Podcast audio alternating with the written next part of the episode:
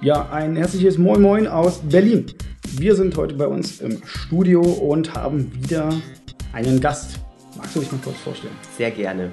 Ich bin der Chris, 26 Jahre alt, komme aus München und ähm, wurde heute eingeladen. Vielen Dank für die Einladung übrigens nochmal. Bin sehr gerne nach Berlin gekommen und ja, wir quatschen heute ein bisschen über Haartransplantation, ne? Genau. Und dann haben wir natürlich einige Themen vorbereitet. Wir schauen ja immer, was so die Leute interessiert, so Foren, äh, bei YouTube, so was in den Kommentaren, so, was mhm. wollen die Leute wissen?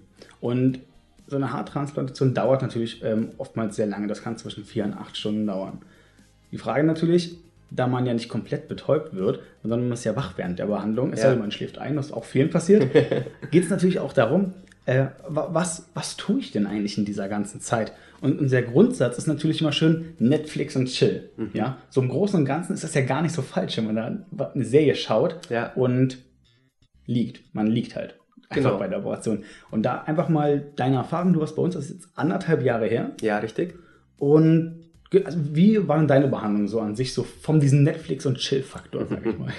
Also, ähm, meine OP hat insgesamt acht Stunden gedauert am Anfang ist man natürlich ein bisschen aufgeregt, ja, und ähm, man will nichts falsch machen. Also ich war dann am Anfang eher ganz ruhig und bin da gelegen und habe es über mich ergehen lassen.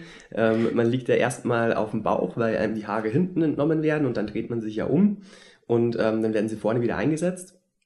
Und ähm, mit der Zeit wurde ich dann schon entspannter, ja. Also ich habe dann auch angefangen, Musik zu hören, habe ein paar Selfies geschossen und so. Das sieht man ja dann auch auf meinem Instagram-Channel. Also ähm, man wird dann schon entspannter mit der Zeit. Und ich kann echt nur empfehlen, also hätte ich, wenn ich jetzt eine Haartransplantation nochmal machen würde, würde ich mir vorher halt schon ein paar Sachen runterladen aufs iPad oder aufs äh, Handy und würde halt dann einfach so ein bisschen, wie du gerade schon sagst, Netflix and Chill, Serien gucken, ähm, ein bisschen rumstreamen und dass man sich halt einfach so die Zeit schneller totschlägt. Genau. Ja. Ähm, dazu muss man auch sagen, unsere Klinik ist natürlich WLAN. Ähm, das Problem natürlich in den Behandlungsräumen oder bei vielen Patienten, dass das WLAN auch von der Geschwindigkeit manchmal ähm, zu Hochzeiten eben so ausgelastet ist, dass man, wenn man Pech hat, wirklich seine Serie nicht streamen kann. Und wie du sagst, es macht halt wirklich Sinn. Und da will ich auch an alle appellieren, die das machen, ob nun bei uns oder woanders. Ihr, ihr habt sehr viel Zeit. Ladet euch alles runter, wo ihr sagt, hey, das kann ich mir anschauen, damit kann ich mich ein bisschen beschäftigen. Ihr seid halt wirklich einen sehr langen Zeitraum da, mhm. in dem ihr ja nicht viel machen könnt, außer was, was anzusehen in dem ja, Prinzip. und ist auch von den Schmerzen her jetzt nicht so, dass man da liegt und dauernd sich konzentrieren muss, wenn man Schmerzen hat. Also es ist wirklich ähm, nur eine örtliche Betäubung. Das heißt, ähm, man liegt dann da, man spürt wirklich nichts und man hat Zeit. Also guckt irgendwie, dass ihr die Zeit ähm, rumkriegt und da macht schon Sinn, wenn man sich ein bisschen vorbereitet. Fix and chill. Äh, der eine Punkt. Der andere natürlich ähm, vorher und nachher. Ich meine, du bist ja auch am Tag vorher angekommen. Und Richtig. da geht es ja zur Voruntersuchung, wird Blut abgenommen, mhm. ähm, mit Dr. Beide besprochen. Und Kannst du darüber mal kurz noch mal Einblick geben, wie das, wie das abläuft? Und hast du den Abend zum Beispiel dann davor noch genutzt für Spa oder ähnliches? Ja, habe auf alle Fälle genutzt. Also ich war nicht allein, ich war mit einem Kumpel zusammen. Ähm, wir wurden direkt vom Flughafen abgeholt und direkt in die Klinik gebracht zum Blutabnehmen. Also Hotel war dann erst später. Hm. Ähm, fand ich eigentlich ganz gut, weil dann ist das schon mal erledigt und dann hat man wirklich noch den Abend für sich. Und ähm, wir sind dann gegenüber vom Hotel ins Einkaufszentrum gegangen und haben uns mit Süßigkeiten und ein bisschen Essen versorgt. Ähm, würde ich auch jedem empfehlen, denn nach der OP dann nochmal. Das ist ein riesen ähm, Einkaufszentrum ähm, gegenüber noch, ne? Ja, genau. Und es ist schon cool, weil nach der OP jetzt ins Restaurant zu gehen, war mir jetzt nicht so recht. Ich wollte dann ja. lieber auf dem Zimmer sein und chillen. Und dann ist es halt Netflix auch. Netflix auch.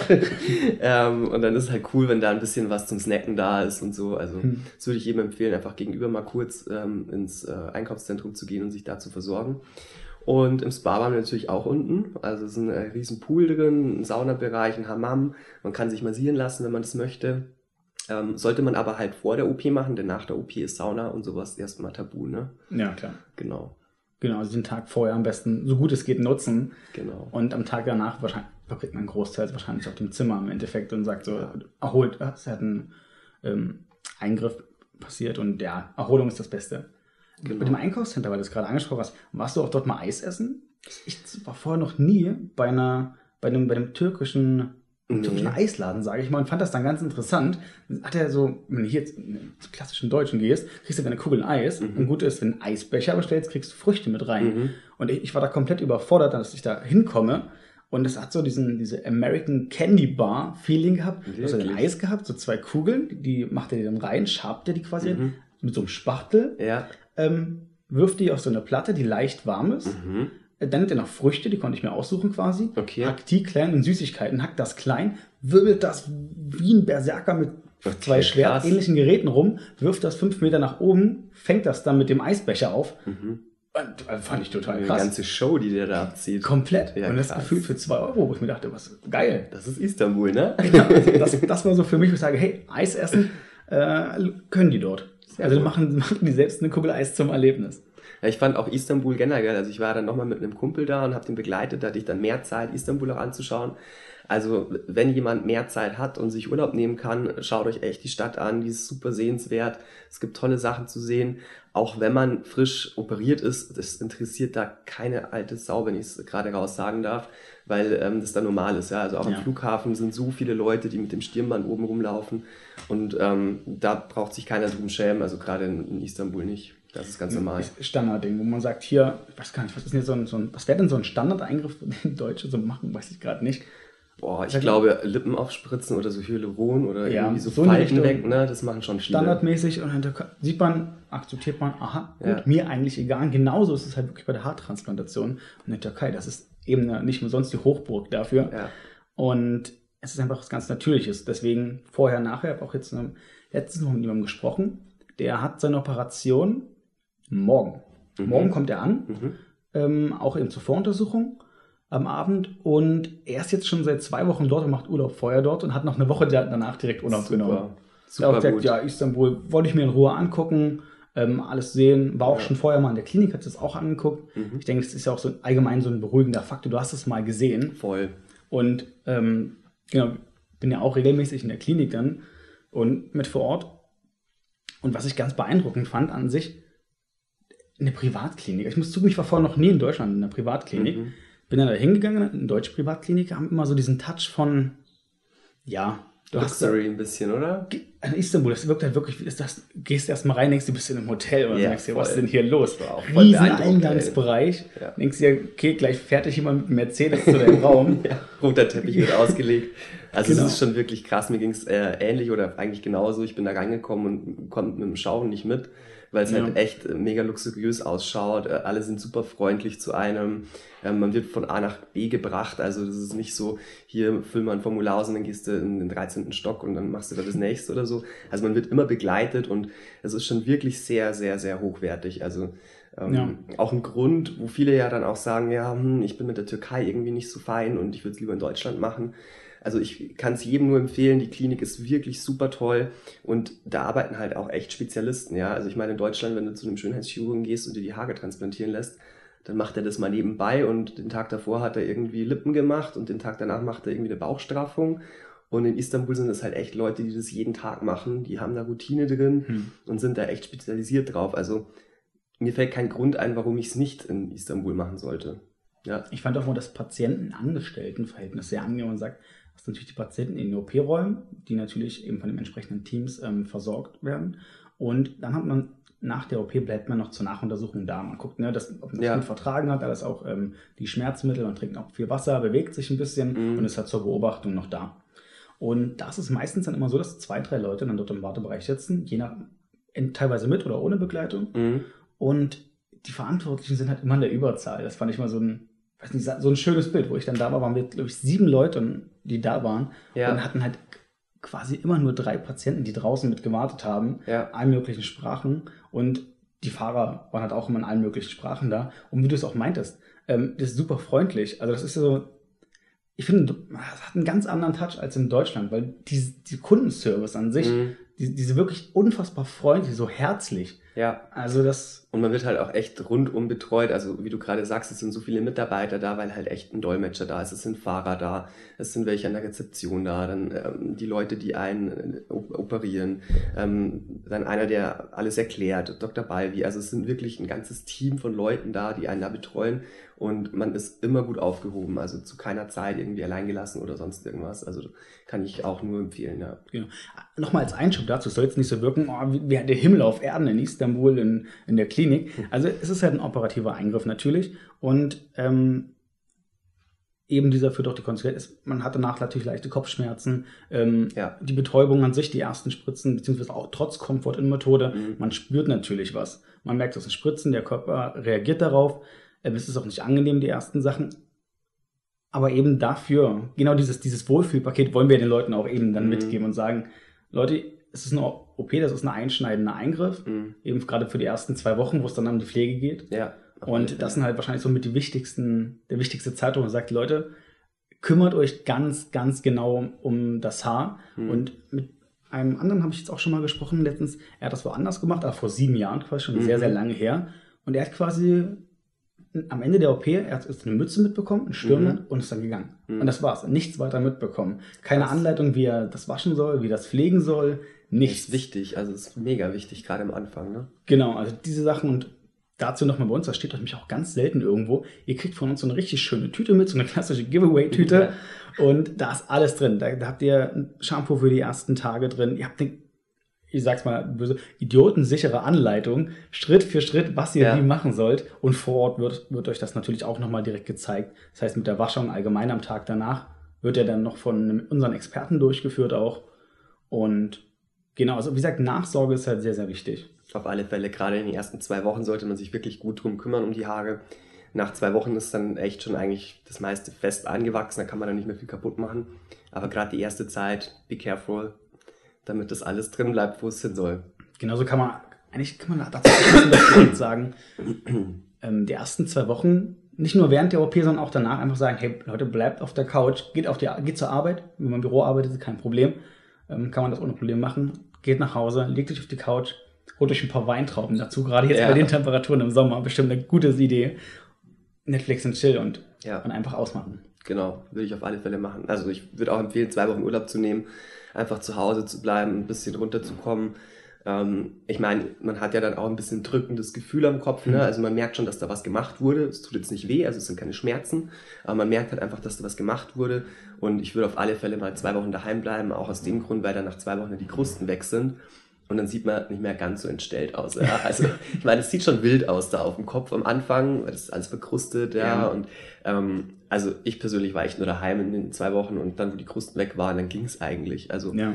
man sieht dann nicht mehr so, so schlimm aus und die Leute merken es eigentlich fast kaum, dass man irgendwas gemacht hat. Also je nachdem, ne, also ich habe alle informiert vorher. Hm. Ähm, dass ich was machen werde, von dem her haben sich die Rückfrage in Grenzen gehalten. Das ist ja auch ein sehr interessanter Punkt, genau. Mhm. Informiert. Wie, wie sprichst du das an? Ich meine, wenn du sagst, okay, gut, du hast du dich entschlossen, ich mache eine Haartransplantation mhm. Und ich ziehe das durch. Ich hole mir das Angebot ein und jetzt, jetzt hat man das so in der Hand und denkt mhm. sich so, okay, jetzt müsste ich quasi nur noch Ja sagen. wann hast du quasi das erste Mal mit den mit, mit bekannten, verwandten Freunden geredet? Und mit wem als allererstes? Das ist witzig, das erste Mal, dass ich drüber geredet habe, war tatsächlich mit meiner Chefin wegen dem Urlaub. So. Also ich habe halt dann den Urlaub beantragt und habe gesagt, du, ähm, ich bräuchte zwei Wochen Urlaub, weil ich habe vor, eine Haartransplantation zu machen. Und dann ging es halt los, ne? Echt krass und warum? Und es sieht doch alles gut aus. Also man ist sich selbst immer der ärgste Kritiker. Hm. Andere sehen das gar nicht so. Das hat mich persönlich jetzt aber am meisten gestört, ja, weil ähm, für mich war das schon schlimm. Also ich habe mich nicht wohlgefühlt ähm, in meiner Haut mit den Haaren, wie es vorher war. Und dann von jemand anderem zu hören, ähm, warum machst du das? Das schaut doch gar nicht schlimm aus. Das ist für mich dann so, also keine Bestätigung, dass das ist das Richtige, was du machst. Ja, und es ist ja schon ein großer Schritt für einen selber. Man überlegt lange und ähm, dann so eine Antwort zu bekommen, ist jetzt nicht so schön. Ähm, hm. Aber gut, war halt so. Ähm, tatsächlich mit meiner Chefin das erste Mal. Und dann ging es halt los, dass ich die Kollegen informiert habe. Ja, also wir haben ein sehr gutes Verhältnis bei uns in, hm. in der Firma und sind da sehr eng und deswegen habe ich das äh, auch in die Breite kommuniziert. Ähm, würde ich auch immer wieder so machen, weil dann einfach, wenn man zurückkommt, nicht so, wow, was hast denn du Diese gemacht? unangenehm. Das ist doch ja. eine Frage, wo du sagst, ah. Ja, genau. Sondern eher so, und wie war's? Bist du zufrieden? Erzähl doch mal. Also mhm. dann ist das alles viel positiver. Ja. Und genauso was bei meiner Family. Also ich meine, die wussten ja schon lange, dass ich da ein Problem mit habe, ähm, dass ich gerne was machen würde. Und da habe ich halt dann einfach ganz offen irgendwann gesagt, also jetzt ist es soweit, ich äh, ziehe es jetzt durch Und ähm, da war dann auch erst so ein bisschen skeptisch, äh, ja, und in Istanbul und Türkei bist du dir da schon sicher und so. Also es war schon so, gerade meine Mutter, die sich dann auch Sorgen ja, macht. Klar. Ne? Macht man sich erstmal ähm, komplett Sorgen, ne? Ja, voll. Und aber im Nachhinein alles gut. Also ich würde auf alle Fälle die Leute vorher informieren und ähm, nicht einfach irgendwie hinfahren und dann zurückkommen und so, boah. Aber auch mal das Gefühl, es ist quasi auch die Aufgabe der Mutter, gerade allgemein der Eltern zu sagen, hey, egal was du vorhast, ich zähle das Schlimmste auf, was passieren kann. Mhm. Und wenn du es dann immer noch machen willst, ja. Ob es nun stimmt oder nicht, aber finde ich mal ganz angenehm auch. Da merkt man halt auch, in den Leuten liegt was an dir. Ja, genau. Wie war es bei deinem Freundeskreis dann? Wie, also bist du da rangegangen? Also ich war ja nicht alleine da, ich bin ja mit einem Kumpel hingefahren hm. und wir sind beide so im selben Freundeskreis drin. Und dann wurde es natürlich schon auch breit getreten im Freundeskreis. Ne? Also die zwei, die fahren da jetzt nach Istanbul und lassen sich mal hier irgendwie so Beauty-behandlungsmäßig die Haare schön machen. Ähm, also es wurde so ein bisschen ins Lächerliche reingezogen, wobei natürlich, also da sind auch Freunde, der eine hat sich mal die Nase machen lassen, der andere hat die Ohren anlegen. Also irgendwie lässt ja doch jeder sich irgendwie mal was machen, womit hm. er nicht zufrieden ist.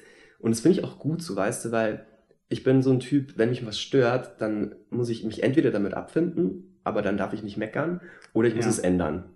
Und ähm, ich habe mich eben nicht damit abgefunden, deswegen zweite Möglichkeit, B, ähm, ich muss es ändern. Und ich will es immer wieder so machen. Also ich bin echt happy jetzt. Coole Sache. Dann quasi noch ein wichtiger Punkt. Wie gesagt, sind immer so Punkte, die ich jetzt anspreche, die mir eben andere Patienten direkt vor Ort in der Klinik auch erzählt haben.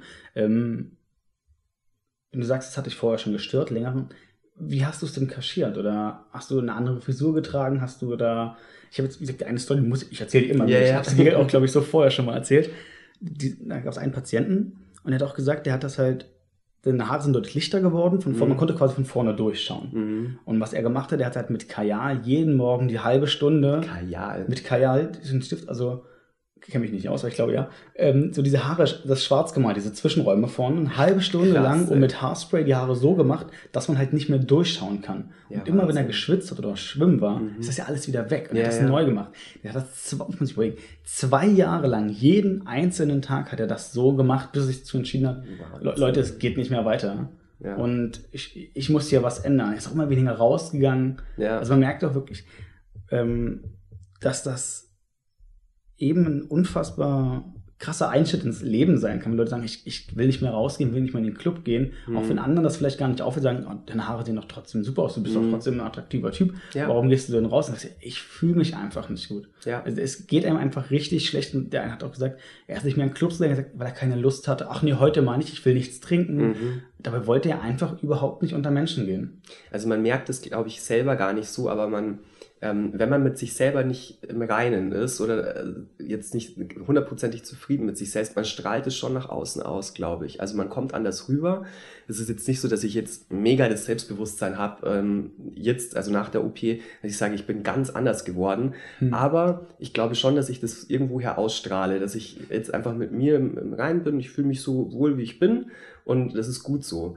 Und das war halt vorher nicht so. Also ich habe auch Stunden am Spiegel verbracht, bevor ich das Haus verlassen habe. Also gerade vor dem Weggehen, wie du hm. sagst, wenn man mal ein Trinken geht oder so. Ich habe Tage gehabt, da habe ich dreimal hintereinander die Haare gewaschen, weil es mir nicht gepasst hat. Also dann Haarwachs rein, Haarspray rein. Nee, passt doch nicht nochmal alles runter gewaschen, nochmal äh, hingezupft, also nach vorne, ich hatte ja auch diese Geheimratsecken vorne hm. und habe es dann immer lang wachsen lassen und dann da vorne so reingezupft, ne? Und also ganz, ganz arg. Und das habe ich halt jetzt nicht mehr. Jetzt mache ich hier einmal mit einem Haarwachs rein und ein bisschen Spray drauf. Sag einmal Hand nach hinten. Ja, genau. Los geht's. Ja. Ich finde das auch in der U-Bahn immer so. Also das, da war ich immer neidisch, wenn ich Leute in der U-Bahn gesehen habe. Die sitzen dir dann gegenüber und der fährt sich echt mit seiner Hand einmal in die Haare durch und es sieht immer noch gut aus. Boah, ich war so neidisch immer. Das ist so arg. Und du selber sitzt halt Stunden vorm Spiegel und es darf aber dann keiner mehr die Haare berühren, ne? weil dann ist irgendwie alles kaputt. Ja, und dann sitzt da einer in der U-Bahn und fährt sich volle Kanne durch die Haare und es sieht halt immer danach noch gut aus. Und das habe ich jetzt und das ist so schön. Also es ist ein gutes Gefühl, oder? Voll gut. Sagen. Voll gut. Okay, dann, äh, ich, ich finde persönlich so ein schönes Gefühl, das ist ein super Schlusswort. Ähm, ich danke dir, dass du hier bist, dass du dir Zeit genommen hast dafür.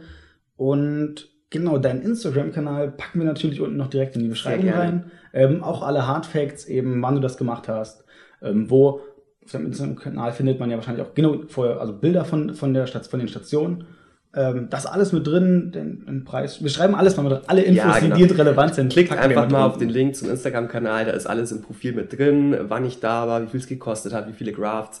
Es ist ein Link mit drin zu der Firma, wo ich war. Ähm, also ihr könnt alles anschauen da, vorher-nachher-Bilder, ist alles mit drin. Ähm, genau, schaut einfach rein und äh, folgt mir am besten. genau. Genau, viele neue Follower. Genau. Äh, von mir auch ein herzliches Dankeschön für die Einladung. Hat mir mega viel Spaß gemacht und ähm, man sieht sich wieder, denke ich. Definitiv. Also dann, bis später. Macht's gut.